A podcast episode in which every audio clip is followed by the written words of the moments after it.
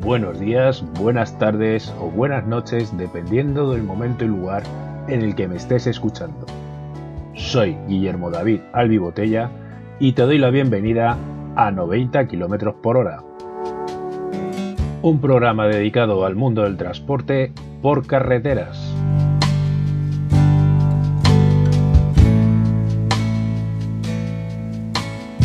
Música ofrecida por audionautics.com.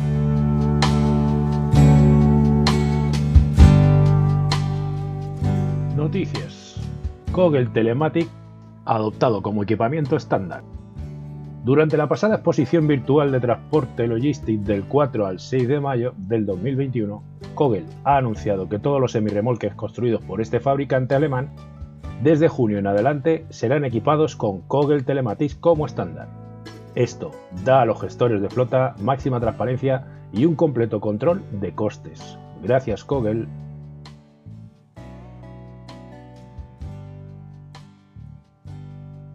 Volvo Trucks lanza una plataforma para comprar camiones usados.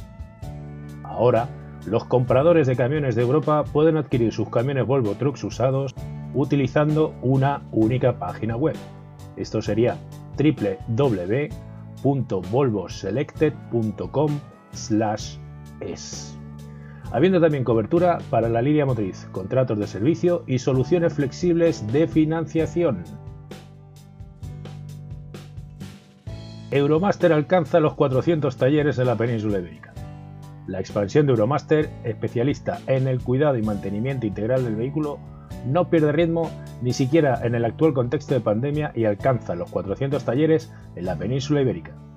Tras la apertura de su último taller en la provincia de Zaragoza, una cifra a la que se llega impulsada por las 43 aperturas realizadas a lo largo de 2020.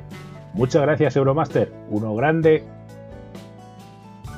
entra en vigor la limitación a 20 y 30 km hora en todas las vías urbanas. Los nuevos límites de velocidad para vías urbanas y travesías que aprobó el Consejo de Ministros en noviembre entrarán en vigor en toda España este martes. El pasado septiembre, Bilbao ya se convertía en la primera ciudad del mundo de más de 300.000 habitantes en limitar a 30 la velocidad del tráfico rodado en todo su territorio. Por tanto, desde hoy el límite de velocidad en vías urbanas será de 20 km hora en vías que dispongan de plataforma única de calzada y acera, de 30 km hora en vías de un único carril por sentido de circulación y de 50 km hora en vías de dos o más carriles por sentido de circulación. Para ayudar a su implantación, la Dirección General de Tráfico y la Federación Española de Municipios y Provincias han lanzado un manual con el objetivo de orientar a los ayuntamientos y entidades locales. El documento da respuesta a 32 situaciones y ejemplos reales que se pueden encontrar en las calles de las ciudades.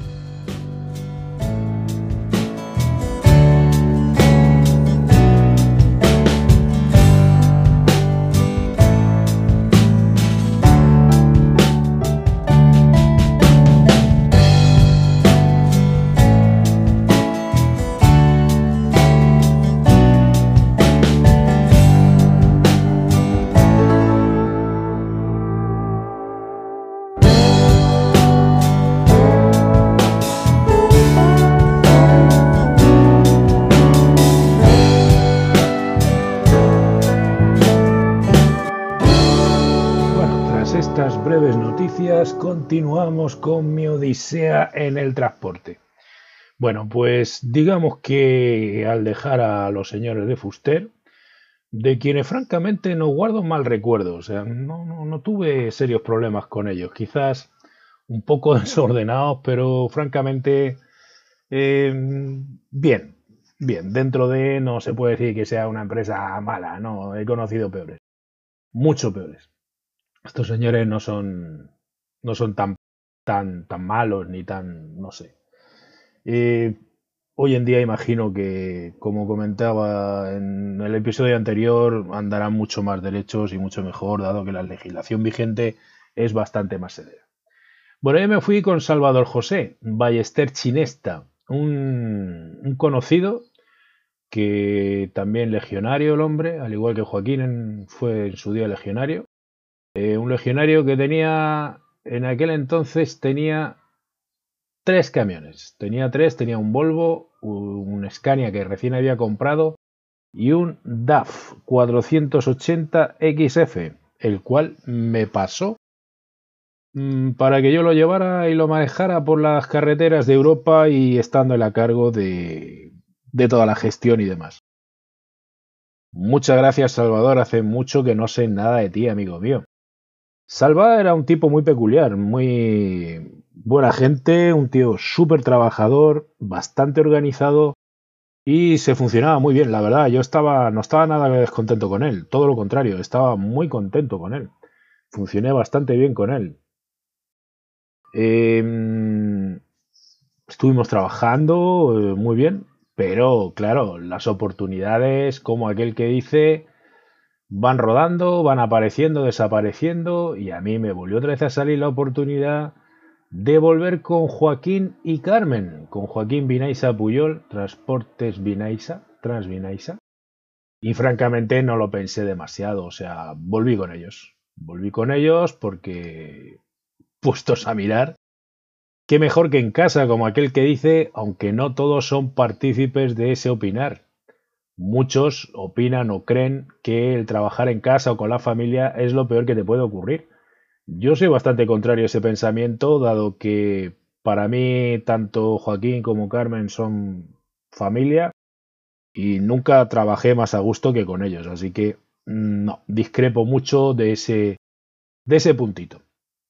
Bueno, la verdad es que tampoco estuve mucho tiempo en aquel entonces porque aquello fue en el 2007, sí, aquello fue en el 2007 y tras un periodo con ellos decidí hacerme autónomo, o sea, qué, gran locura, por Dios, de hacerme autónomo. ¿A quién se le ocurriría nada más que a mí? La verdad, no fue tan mala la idea, o sea, no estuvo mal. Yo agarré, me enfrasqué, me empeñé, me saqué un tracto camión, un Scania y me hice autónomo. Me hice autónomo, eh, estuve largo tiempo peleando para, digamos, conseguir eh, trabajar en un sitio, meter la cabeza enganchada en un sitio donde realmente fuera interesante, hasta que lo conseguí. Porque me metí en productos elaborados del tabaco, los cuales, francamente, era algo muy rentable. O lo suficientemente rentable como para estar ahí. Lamentablemente, a finales del 2007, pues me quemaron el tractocamión, me quemaron mi camión, me buscaron la ruina y simple y llanamente mmm, entré en depresión. Lo cual originó que decidiera marcharme, marcharme quizás porque sentía vergüenza de haber fallado, fracasado, no sé, eh, pienso que eh, necesité o tomé la decisión de autoaislarme, de auto alejarme de mis seres queridos, de todas las personas que, que, quiero y que he querido a lo largo de mi vida, que son pues mi familia. Opté la decisión de alejarme, opté la decisión de marcharme y me marché nada más y nada menos que a Chile. O sea, bien lejitos. La idea, a priori, era marcharme a Costa de Marfil. Pero mmm, se torcieron un poco las cosas y acabé marchándome a Chile. En Chile he estado mogollón de tiempo, estuve 10 años. Y ahora, después de un temita que os voy a dejar, empezaremos la narración de Chile.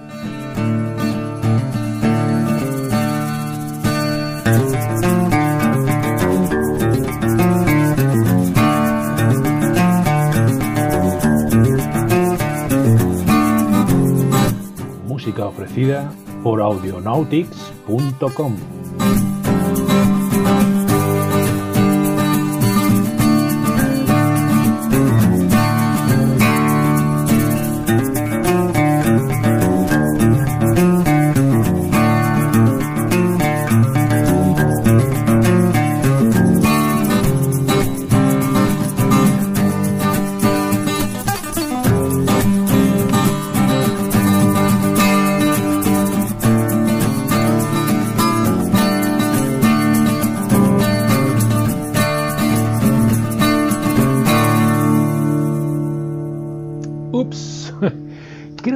que antes de marcharme eh, volví con Joaquín y con Carmen, quienes eh, me apoyaron 100% ante la pérdida y demás, y acabé marchándome.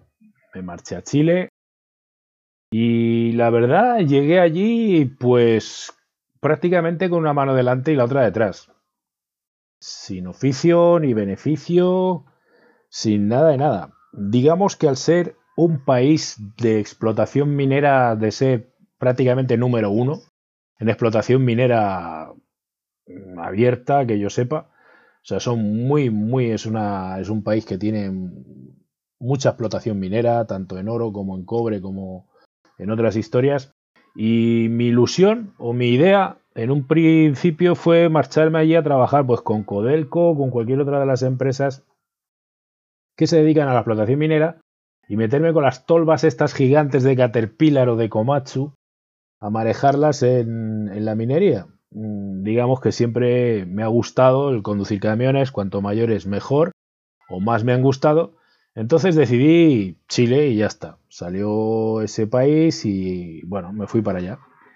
Afortunadamente yo allí no llegué a estar solo, o sea, no llegué a la total desesperación y más absoluta soledad. No. Yo allí tenía una persona a la que quiero muchísimo y amo con locura, que es mi, mi, mi marcianita, mi linda marcianita que es mi geno.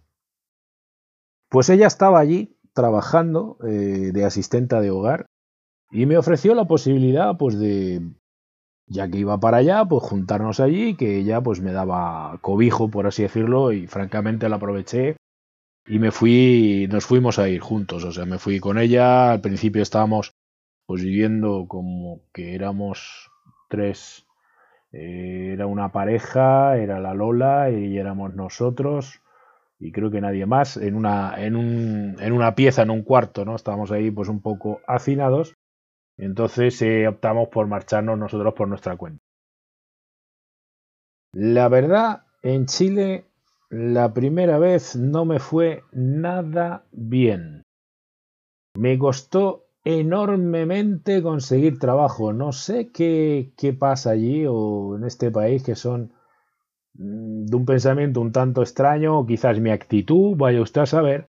El caso es que no era para nada sencillo conseguir un trabajo, o sea, en lo más absoluto y remoto que, que, podía imaginar era que me costara tanto poder trabajar en un país eh, extranjero si, no sé, no me considero ningún inútil, es más, mm, no, no necesariamente tengo que trabajar de chofer, tengo otros conocimientos como informáticos y otros, los cuales me podrían permitir trabajar de muchas otras cosas. Además, yo eh, aprendo rápidamente a hacer cualquier cosa. No obstante, allí no había forma ni medio para conseguir trabajar, lo cual a mí pues empezó a crisparme y a ponerme bastante de los nervios. Pasó algún tiempo y bueno, conseguía algún que otro trabajito, o sea, mm, pero cosas esporádicas, cosas que francamente no, no me llevaban a ninguna parte. Así que finalmente tomé la decisión de marcharme a Perú, de donde es oriunda mi, mi pareja, eh, mi marcianita es peruana, entonces ella me dijo que fuéramos para allá, que ella allí tenía casa y que podíamos eh, tratar de resolvernos la vida allí. Así que pensatifet. Yo, como atasco poco, hasta la fecha he atascado poco en lo largo de tomar decisiones y demás. A veces me he precipitado mucho y así me ha pasado. Me he metido unos josconcios impresionantes. Pero nada, que agarramos, hicimos la maleta, tuve que vender lo poco que tenía como teléfonos y otras historias porque no me daba. Es que no me daba, o sea, no había, no había para nada. Y nada, nos fuimos para allá, nos fuimos para Perú. Pero cuando fuimos a Perú, la verdad es que lo que se me dijo, a lo que se hizo y demás, o sea, eh, fue más presentación familiar, historias y tal y cual. O sea, francamente quedé bastante decepcionado porque no, no, no se me presentó a nadie ni se me dijo, a dónde ir ni por dónde moverme, pues para poder conseguir trabajo estuve tratando de buscar, pero pasaban los días, no hacíamos nada, que vamos a ver esto, que vamos a... Pero era ir a visitar familiares o hacer cosas que para mí eran totalmente irrelevantes en ese momento, totalmente innecesarias. El caso es que mi pareja optó por volver otra vez a Chile porque ella allí tenía su trabajo o tenía un buen trabajo y dejarme a mí allí. Y yo me quedé diciendo, ostras, ¿me dejas a mí aquí haciendo qué? ¿Viviendo de qué? O sea, mm, colgado de la casa de tu madre, dependiendo de... No va conmigo. Yo lo siento, pero a mí ese tipo de situaciones me enervan muchísimo. Entonces, eh, de estas cosas que tiene la vida, eh, el hijo de, Carmen, que es Tomás, eh, también como un hermano, siempre pendiente, o sea, un poco loco, porque lo tengo como un poco loco. Pero francamente es un tío al que admiro, o sea, lo admiro. Me, gusta el tío porque tiene un par de, de pelotas, pero brutales, o sea, no atasca con nada, o sea, el tío va, va, va. Y aparte tiene unos conocimientos mecánicos, los cuales yo no dejo de envidiar. Soy un envidioso de todos aquellos que conocen la mecánica y tan profundamente y tan eficazmente como pueda ser Tomás o Joaquín, que Joaquín también es un, es un hacha. Bueno, eh, se puso en contacto conmigo Tomás por, por correo, que las cosas en casa, o sea, con Carmen y Joaquín, no estaban muy bien, que habían cierto tipo de problemas, que si yo volvería a trabajar con ellos. Evidentemente, yo ni lo pensé, o sea, a mí ellos me dicen ven y yo lo dejo todo. Por, porque sí, y ya está, porque sí, porque me importan muchísimo y, para mí es, es eso, es, que es como la propia familia. Entonces me requirieron y yo le dije no tengo ningún inconveniente, eh, lo que no tengo son medios para volver. Entonces Tomás me dijo no hay ningún problema, tú vienes y como vienes a trabajar, yo te dejo la pasta, y después te la cobro. Y ya está. Como sé que vas a trabajar con mis viejos, pues ahí me lo pagarás. Y hostia, dicho y hecho. O sea, hablamos hoy y a los dos o tres días estaba viniendo, o sea, estaba ya metido en el avión de vuelta. Tomás también es un tío súper efectivo a la hora de resolver y, y solucionar problemas, o sea, es un máquina. bravísimo, Tomás, bravísimo. Ole tus cojones, hablando en plata. Y el tío, pues nada, me consiguió el pasaje, todo. Así que volví. Volví con Joaquín y con Carmen, pero... Había una situación la cual a mí me dolía a nivel interior, a nivel del corazón. Me dolía porque los vi que entre ellos dos estaban mal. Y yo eso, la verdad, yo me sentía un tanto en medio porque mi cariño es tanto hacia el uno como hacia el otro. Entonces yo me vi como entre la espada y la pared, de decir, hostia, es que, es que eh, ella tiene sus razones por las que está mal con él, él tiene sus razones por las que está mal con ella. Eh, y yo no sabía de qué parte ponerme, la verdad, no, no, no sabía de qué parte ponerme y lo estaba pasando muy mal. Eh, me estaba doliendo mucho la situación y no, no, no lo pensé mucho y, y, les dije que me marchaba, que, que, no, que yo me devolvía a Chile, que, que eh, mi pareja había conseguido que, tuviera trabajo. o sea, mi marcianita me consiguió un trabajo. Así que pensé en volver con, con mi marciana, que también estaba bien con ella, o estuve bien con ella el tiempo que estuve. Y dejé a Joaquín y a Carmen porque no, no. La situación para mí era muy violenta, muy violenta y, me dolía, me dolía muchísimo verlos enfrentados, cuando para mí son una pareja extraordinaria y excepcional. Entonces, coño, es como, no sé, es como ver una pelea de tus padres, ¿no? Sentirte en medio de, del, del mal hacer de tus padres.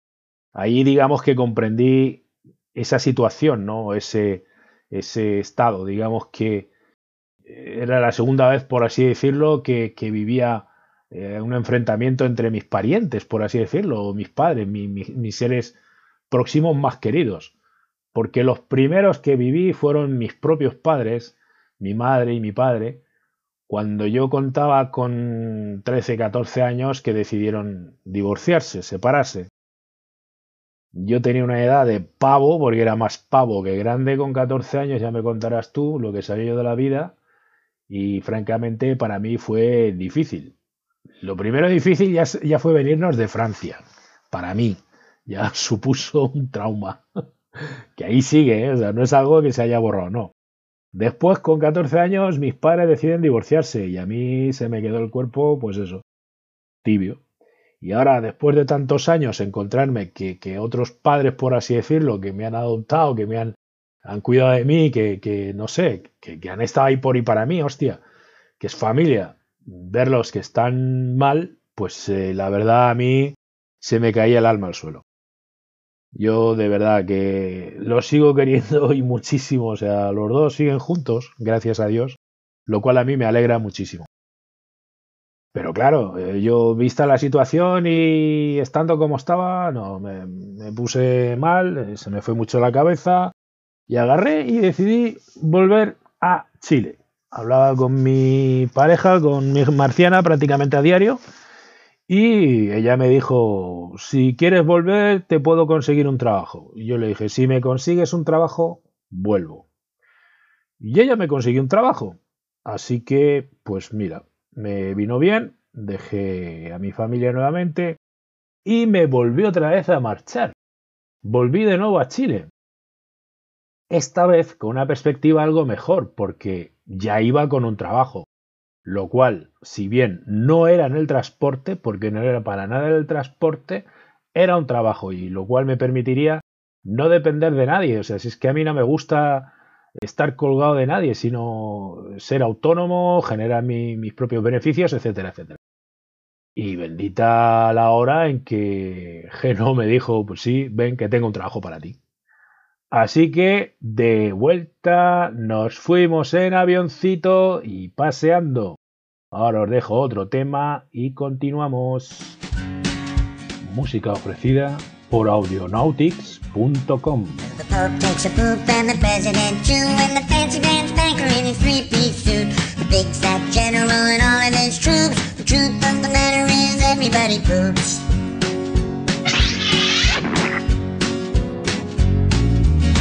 famous brain surgeon has to leave his lump, and the high-priced model has to stop for a dump. The can the size of Canada can't spray away the truth, cause even if they don't admit it, everybody poops. Everybody poops. Everybody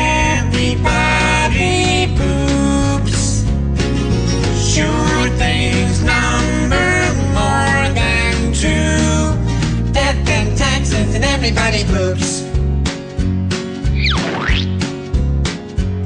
Some days it's easy, other days it's hard. But if your system's working, thank your lucky stars. Nobody talks about it, not a word is said. But if you're not pooping, then it means you're probably dead.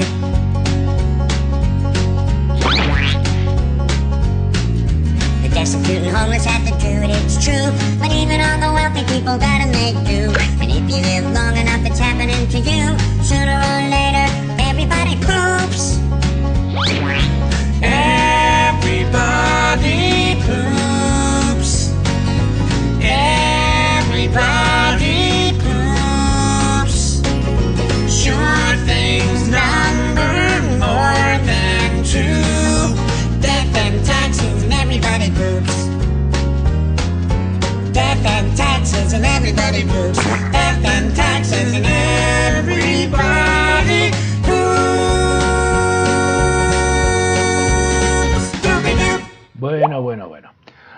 Que ya sabemos que todos defecamos, un dice el tema, todos hacemos popo. Bueno, después de saber esto, eh, seguimos con la narración mm, de que yo volví a Chile. Regresé a Chile y esta vez en una empresa que se llama Frigo Mart. Bueno, esta empresa se dedicaba a la elaboración, manufactura de realmente despiece de los cerdos para después ser eh, distribuidos por supermercados o por cadenas de distribución. Esa era la función principal. Yo ahí entré pues mm, a marinar, o sea, yo entré ahí a marinar.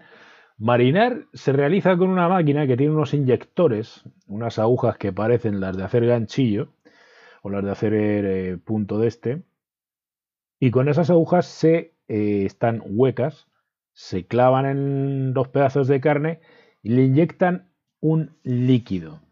Este líquido lo que hace es que retenga agua, retenga líquidos, ¿vale?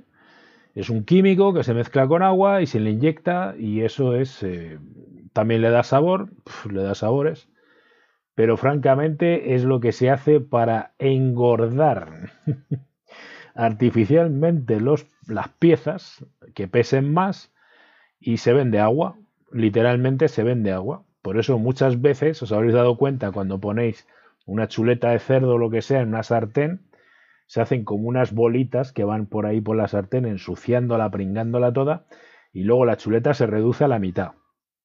Bien, pues esto es debido a que se ha marinado, de que es una pieza marinada, por lo tanto su contenido es más agua que otra cosa.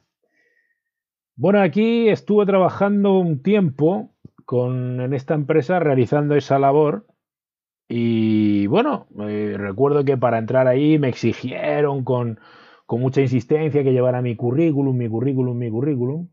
Y la verdad es que nunca le prestaron mucha atención, dado que cuando yo decidí marcharme, decidí marcharme porque en un principio en mi trabajo se pagaba un bono por realizar esa labor, porque por así decirlo eras prácticamente el último en terminar de trabajar, la gente ya se había ido, o sea, tú siempre te ibas a la hora de, de, cerrar y ya está.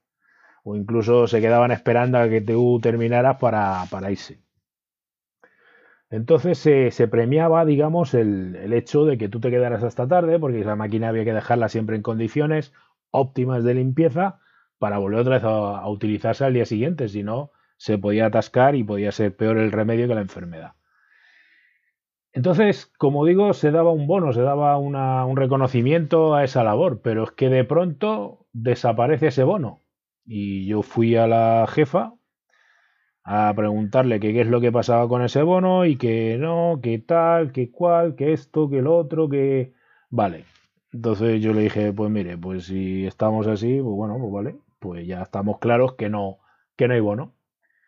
Entonces yo me busqué la vida por otro sitio y en aquel entonces Antero Seguro Altamirano, amigo mío, flaquito, cómo te echo de menos, tío, lo bien que lo pasé contigo.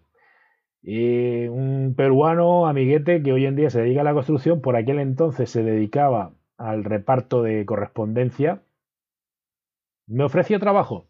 Me ofreció trabajo porque iba a comprar un furgón y lo iba a poner a trabajar con el diario El Mercurio, para llevar a la gente del diario El Mercurio. Y yo, pues encantado de la vida. Y la verdad me ofreció más dinero, me ofreció mejores condiciones y yo ya llegué a un acuerdo con él, entonces volví a la fábrica y le dije a la señora, que era la que estaba a cargo de todo, que me iba a marchar. Entonces esta señora, que cómo es que te vas a ir, qué tal, le digo, pues mire, pues por esta razón. Me voy porque me ha salido algo mejor. Pues espérate, me dijo, porque tengo que hablar con don Francisco que don Francisco era el dueño y es el dueño actualmente, aunque ahora creo que lo dirige su hijo, uno de ellos. Y bueno, eh, habló conmigo, me dijo que cuál era la razón por la que me iba. Le dije, pues mejorar mis condiciones salariales, simple y llanamente. No, es que vamos a dar lo del bono y tal. Le dije, mire señora, yo lo siento mucho, pero en este momento yo ya me he comprometido con la otra persona y yo ya me voy. O sea, ahora usted me puede doblar el sueldo que yo hasta que no me vaya con aquella persona y cumpla con aquella persona y me ponga a trabajar con aquella persona, no. Lo siento, pero no, ya no. no entiendo yo que antes te haya pedido y que ahora no, pues menos todavía. ¿qué, esperas? ¿Que te diga que me voy? No, no entiendo yo eso. O sea, yo esas políticas tan raras no las entiendo. Entonces, eh, pues nada, llegamos así, me dio los papeles, firmamos y me iba. Y cuando recuerdo que cuando me iba por la puerta me llamó Guillermo, Guillermo, sí, dígame, señora, eh, ¿qué ocurre? Y me dice, oye, ¿tú no eres conductor de camiones? Digo, sí, tengo todos los carnes de conducir. ¿Y por qué no me dijiste? ¿Que por qué no te dije? Y yo la miré y le dije, disculpe, señora Verónica, pero usted, ¿por qué no lee? Usted me exigió durante dos semanas hasta que yo pude imprimir y traerle el currículum que le trajera mi currículum vitae. Yo eso lo traje. Y una de las primeras cosas que aparece es que soy conductor profesional. O sea, ahí está, y ahí están todos los carnes, que yo tengo todos los carnes, tanto chilenos como españoles, porque existe una cosa, un acuerdo bilateral entre España y Chile, en el que eh, simplemente allí pues se haces un, cambio y, te dan los carnes de allí, sin ningún mayor problema, igual que al revés, de Chile para acá, igual. El acuerdo bilateral funciona, lo más que te pueden exigir a lo mejor es una prueba de conducción. Y ya está, pero que hay un acuerdo por el cual tú tus carnes te sirven allí, te dan el chileno con todo lo que puedes manejar, y si vienes para acá, pues igual, vienes con el chileno y te los dan todos. Entonces la señora me dijo, ay, es que no sabía y ahora necesito un chofer y, obviamente ganarías más y tal. Le dije, señora, le vuelvo otra vez a repetir que yo ya me he comprometido con Antero, yo voy a ir con Antero y después Dios dirá. Y hasta ahí el día de hoy. Así que muchísimas gracias por acompañarme un día más en este podcast. Nos vemos amigos. Pero claro, no sin antes dejaros un temita Chau. Esto es de CC by Song de Admiral Bob. For all you folks out there want to give stuff away, something Elvis would have liked, I'm pretty sure. It goes like this. Got CC by and C and D, CC by and D, and then the CC by and C and C, CC by and C. It gets quite CC in a way, but that's the world we live in. So you CC by, cause the CC it's a gift that keeps on giving. Well, that's what Victor Stone says. He says, you got CC by and C and D, CC CC by and and C. It's quite the CC in a but that's the world we live in. So you CC by, look, see a gift that keeps on giving. I hope that's giving you some sort of insight and that uh, It'll help you when you choose your license. Let's start again. You got CC by and C and D, CC by and D, then CC by and C and C, CC by and C. Spot the CC in a way, but that's the world we live in. So you CC by, cause look, see why it's a gift that keeps on giving. You should try it sometime.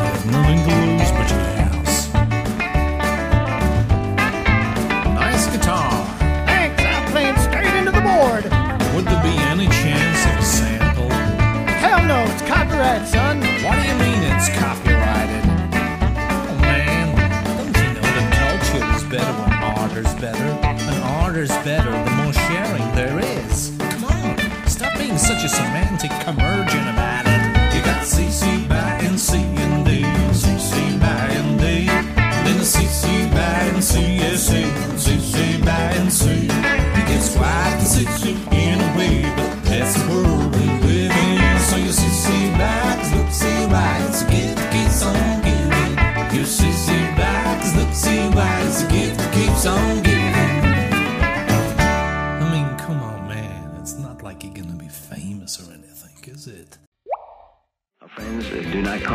longer. The LP players are all gone, and uh, the time is in 30 seconds, 11:15. Remember tomorrow night, Moon Mullican, our special guest, at the El Monte Legion Stadium, along with Eddie Kirk, with Tennessee Ernie, with Polly Bergen, the Armstrong Twins, Herman the Hermit, all the rest of the Barn Dance Gang.